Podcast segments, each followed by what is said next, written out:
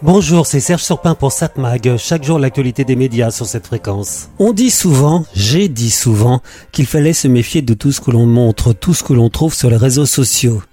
Oui, je sais, je parle souvent ici des réseaux sociaux, mais c'est quand même ce qui semble être euh, quelque chose dont on ne peut pas ne pas tenir compte. Faut-il se méfier donc des réseaux sociaux? La plaie de notre époque selon certains. En fait, la réponse sera comme toujours, ça dépend, c'est vrai et c'est pas vrai. En résumé, il faut de la nuance. Alors évidemment, sur les réseaux sociaux, tout le monde peut s'exprimer, du meilleur ou pire. Je suis en contact avec des gens sur les réseaux sociaux auxquels je n'aurais pas accès sans cela. Des gens qui m'apportent beaucoup, des gens avec qui je discute, parfois avec qui je suis d'accord et parfois non. Ce n'est pas plus mal. Et si on arrive à discuter, à s'expliquer, alors ça fait réfléchir. Pour cela, il faut accepter d'écouter l'autre, ne pas être borné. On trouve aussi la possibilité de, bah, de travailler. Il se trouve que je fais mon travail aujourd'hui grâce à des contacts que j'avais trouvés sur les réseaux sociaux. On trouve aussi le pire sur les réseaux sociaux, avec des gens qui, en général, vous vous rendez assez vite compte qu'ils n'ont qu'une seule particularité, ils sont pas là pour partager, écouter, ils n'ont qu'une seule envie, vous convaincre. C'est ça qui les intéresse. Le reste, non. Et ils vont pas changer d'avis en vous écoutant, non, pas du tout. On remarque assez vite donc ces gens et on se rend compte qu'il faut bah, les fuir. On dit aussi que les algorithmes des réseaux sociaux font que l'on ne se retrouve qu'entre gens de la même tendance, qui ont à peu près les mêmes idées. En fait, tout dépend de qui vous avez décidé de suivre ou pas. Si ce que l'on appelle vos amis sur les réseaux sociaux sont multiples, différents, si vous acceptez des gens qui sont pas forcément de votre avis, alors votre fil d'infos sera varié tout en sachant qu'il faut savoir faire le tri, lui virer littéralement tous les gens toxiques. J'avoue que sur mes réseaux sociaux, j'ai assez peu de gens comme ça. Et le peu qui peuvent apparaître, bye bye. Entre parenthèses, il faut toujours réagir quand on lit des bêtises sur les réseaux sociaux. Certains me disent mais à quoi bon? Non, il faut pas laisser croire que ceux qui profèrent des bêtises sont majoritaires. Je prends souvent l'exemple de la page blanche que certains voudraient voir noire. Si personne ne conteste le fait qu'elle soit blanche, ceux qui passeront derrière croiront que, en fait, ils se trompent et que la page blanche est en effet noire. Mais donc revenons à nos moutons. Faut-il croire tout ce que l'on peut lire sur les réseaux sociaux? En fait, toujours, tout dépend d'où ça vient, qui est le média, qui fait passer l'information.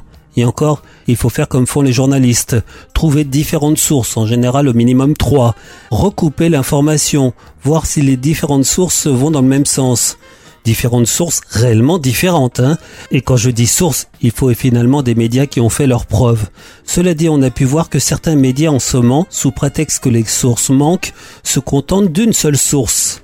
Là encore, si on prend l'exemple du conflit qui oppose aujourd'hui Israël aux organisations que la plupart désignent justement comme terroristes, car ils veulent nous terroriser, quand j'entends, selon certains médias, je donnerai pas leur nom, mais vous voyez ce que je veux dire, qui prennent comme source ces organisations terroristes, là il y a un truc qui va pas. L'histoire de l'hôpital où on a affirmé des choses et on s'est rendu compte que c'était faux n'a pas servi de leçon.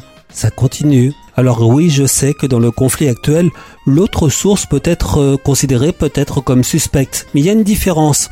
De ce côté-là, il y a les médias qui font leur travail, qui sont libres de faire leur travail et qui pourront contester les éventuels mensonges. Ce qui fait que de ce côté-là, donc, l'information est plus fiable. Et c'est là qu'on peut dire que la démocratie fait que quand on peut contester légalement une information, que l'information n'est pas contrôlée d'une manière ou d'une autre, et qu'on n'a pas peur de donner une information, donc là on peut à peu près faire confiance et toujours, toujours, toujours voir si l'info a été confirmée par différentes sources fiables. Je sais, je me répète, mais c'est la base. Cette mag, l'actu des médias. Bon, à voir à la télévision ce soir sur la TNT vers 21h sur TF1 une série hospitalière. New Amsterdam, une tension au max. France 2, une série policière. Les Invisibles, Vauban. Sur France 3, des racines et des ailes, Passion patrimoine, la France vue d'en haut. France 5, la grande librairie. Ce soir, émission spéciale. Cette semaine, Augustin Tratenard et ses invités rendent hommage à l'école, aux enseignants, au personnel qui les accompagne, au savoir et à la transmission. L'animateur accueille notamment Daniel Pénac, Laurent Binet, Mara Goyer, Rachid Benzine, Thomas B. Reverdy, Dominique Reich et Barbara Cassin. Donc ce soir, la Grande Librairie, émission spéciale hommage aux enseignants et à l'école. M6, le meilleur pâtissier. Un gâteau ou un sort? Arte, Elle s'en va, une comédie dramatique d'Emmanuel Berco avec euh, Catherine Deneuve. Ça date de 2013. Plaquée par son amant, Betty, autrement dit Catherine Deneuve, restauratrice en Bretagne, la soixantaine sort acheter des cigarettes et lance à sa mère, qui tient la caisse, Je reviens, croyant faire le tour du pâté de maison. En réalité, elle se fait la belle. Vers de nouveaux horizons? Enfin, TMC propose ce soir les reportages de Martin Veil, avec un spécial Israël-Hamas, les 15 jours où tout a basculé. En général, les reportages de Martin Veil sur TMC sont très intéressants. Ça vaut la peine d'être regardé. Donc je vous conseille de regarder sur TMC ce magazine de société spéciale, les reportages de Martin Veil, Israël-Hamas, les 15 jours où tout a basculé. Cette mag, l'actu des médias.